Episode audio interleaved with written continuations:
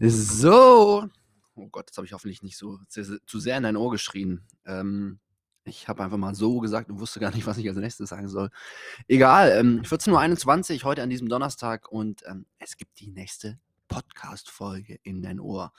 Heute möchte ich über ein weiteres Produktivitätsprinzip sprechen, was meinen Alltag wirklich äh, sehr, sehr lange Zeit sehr, sehr geprägt hat und es auch heute noch äh, in Teilen tut. Und zwar das sogenannte Konzept der Extreme. Ich weiß gar nicht, also offiziell heißt das sicherlich nicht so, ich habe das so genannt und ähm, ich kann dir auch gar nicht mehr sagen, woher ich das habe, ob ich mir das selbst ausgedacht habe oder irgendwie gelesen habe oder zusammengeschustert habe. Ist ja eigentlich auch egal. Ich persönlich behaupte nur auf jeden Fall, dass das ein ganz großes, ähm, ja, ein ganz großes Potenzial birgt, um dafür zu sorgen, dass du richtig viel hinkriegst in deinem Leben und einfach ja deine Ziele erreichst. Konzept der Extreme, was meine ich damit? Damit meine ich, dass viele Menschen den Fehler machen, dass sie das Thema Work-Life-Balance, was ja so ein wichtiges Stichwort ist und heute irgendwie überall verwendet wird, ähm, falsch angehen. Und zwar haben viele Menschen im Kopf, dass ein perfekter Tag so aussieht, dass sie von allem ein bisschen machen. Also ähm, bisschen arbeiten oder ein bisschen was fürs Studium machen, sich ein bisschen mit Freunden treffen, ein bisschen rausgehen, ein bisschen Sport machen, ein bisschen äh, vielleicht an irgendeinem Side-Projekt arbeiten. Und ähm, das Problem ist, dass das oftmals solche Tage sind, wo wir am Ende des Tages das Gefühl haben, Mensch, irgendwie war es ein blöder Tag, jetzt habe ich heute, nichts hat so richtig geklappt.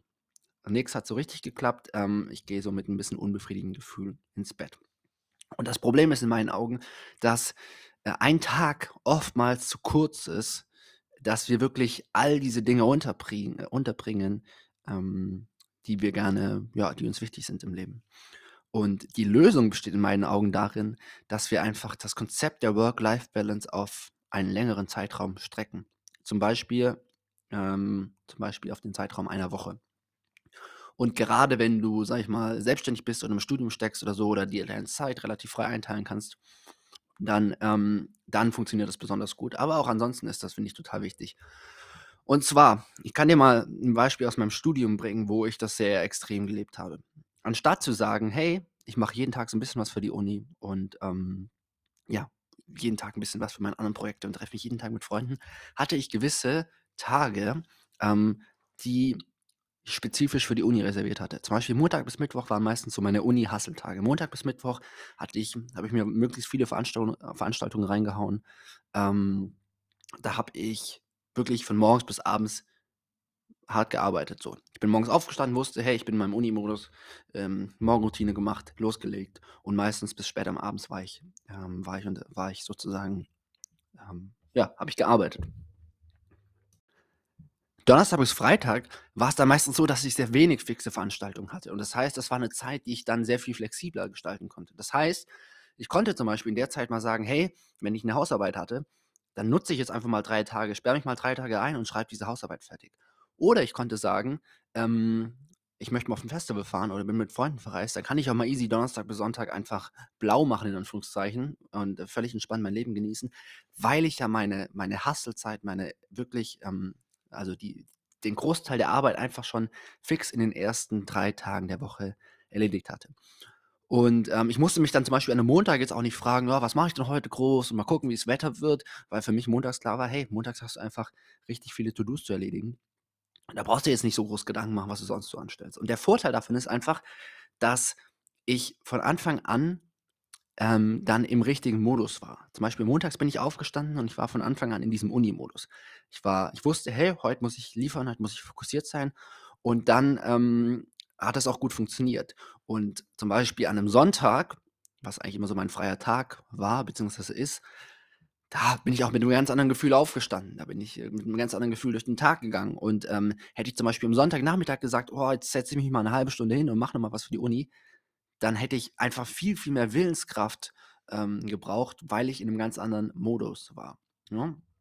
Und das ist wirklich eine Sache, die mein Leben sehr geprägt hat und die für mich sehr, sehr gut funktioniert hat. Dass man wirklich in verschiedenen, äh, in verschiedenen Modi unterwegs ist und das einfach an seinen Alltag anpasst.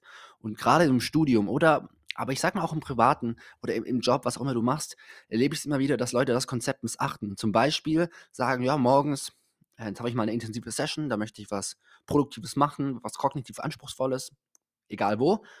Und dann aber treffen sie sich dreimal zum Kaffee zwischendurch oder ähm, lassen sich halt ablenken. Und das funktioniert natürlich nicht, weil dann kommen wir immer wieder in einen anderen Modus und dann fällt es uns auch immer wieder schwerer, ähm, dann einfach wieder zurück zur Arbeit zu kehren. Und genauso ist es auch dann, wenn wir im Freizeitmodus sind und eben nicht vorher diesen Arbeitsmodus hatten, dann fällt es uns auch da viel schwerer, mit gutem Gewissen unsere Freizeit zu genießen. Vor allem eben, wenn du selbstständig bist oder wenn du im Studium steckst, wo einfach jetzt nicht so klar vorgegebene Arbeitszeiten sind. Ähm, dann erleben es viele Menschen, dass sie dann halt tagsüber so ja, immer wieder zwischen verschiedene Sachen machen und dann abends zum Beispiel verabredet sind, aber dann im Kopf immer haben, ah, eigentlich hätte ich heute Mittag mehr machen müssen, eigentlich hätte ich, ähm, ja, eigentlich habe eigentlich sollte ich jetzt noch was machen. Und das ist halt auch der Moment, wo dann Stress entsteht. Stress und Anstrengung entstehen oftmals nicht, weil wir überarbeitet sind, Schon natürlich auch manchmal, aber meistens eher, weil wir weil sich weil das das, was im Kopf abspielt, nicht zu dem passt, was wir wirklich tun. Weil wir sozusagen gerade an der Arbeit dran sind, aber im Kopf eigentlich woanders sind. Oder weil wir gerade draußen auf dem Fußballplatz sind, aber dem Kopf eigentlich noch ähm, sozusagen bei unseren produktiven Aufgaben sind.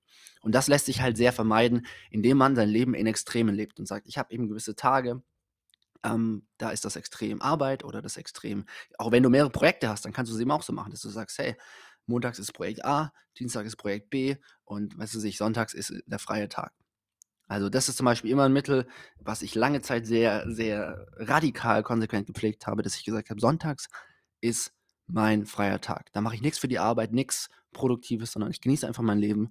Und das hat mir eben sowohl körperliche Entspannung gegeben, aber eben auch diese psychische, dass ich wusste, sonntags muss ich nicht über irgendwelche ernsthaften Probleme nachdenken, sondern ich kann einfach die Dinge machen, worauf ich Bock habe.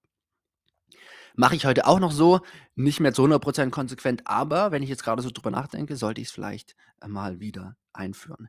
Du kannst dieses Konzept der Extreme auch in anderen Zeiträumen leben. Also das hängt natürlich davon ab, was du beruflich machst, wo du gerade im Leben stehst, aber man kann es natürlich auch versuchen, auf Tagesebene zu leben, auch wenn ich, wie gesagt, anfangs gesagt habe, dass es nicht ganz so einfach ist. Also du kannst zum Beispiel sagen, hey, bis 18 Uhr hau ich rein und ab 18 Uhr habe ich Freizeit. Hast du auch zwei verschiedene Extreme, zwei verschiedene Modi. Oder du kannst auch einen größeren Zeitraum nehmen, dass du sagst, es gibt Monate, da ähm, ja, bin ich einfach, das sind meine produktiveren Monate, da haue ich einfach mehr rein und es gibt Monate, da äh, nehme ich, nehm ich Dinge lockerer, da bin ich entspannter, da ich, räume ich mir mehr Zeit ein für andere, für andere Sachen in meinem Leben.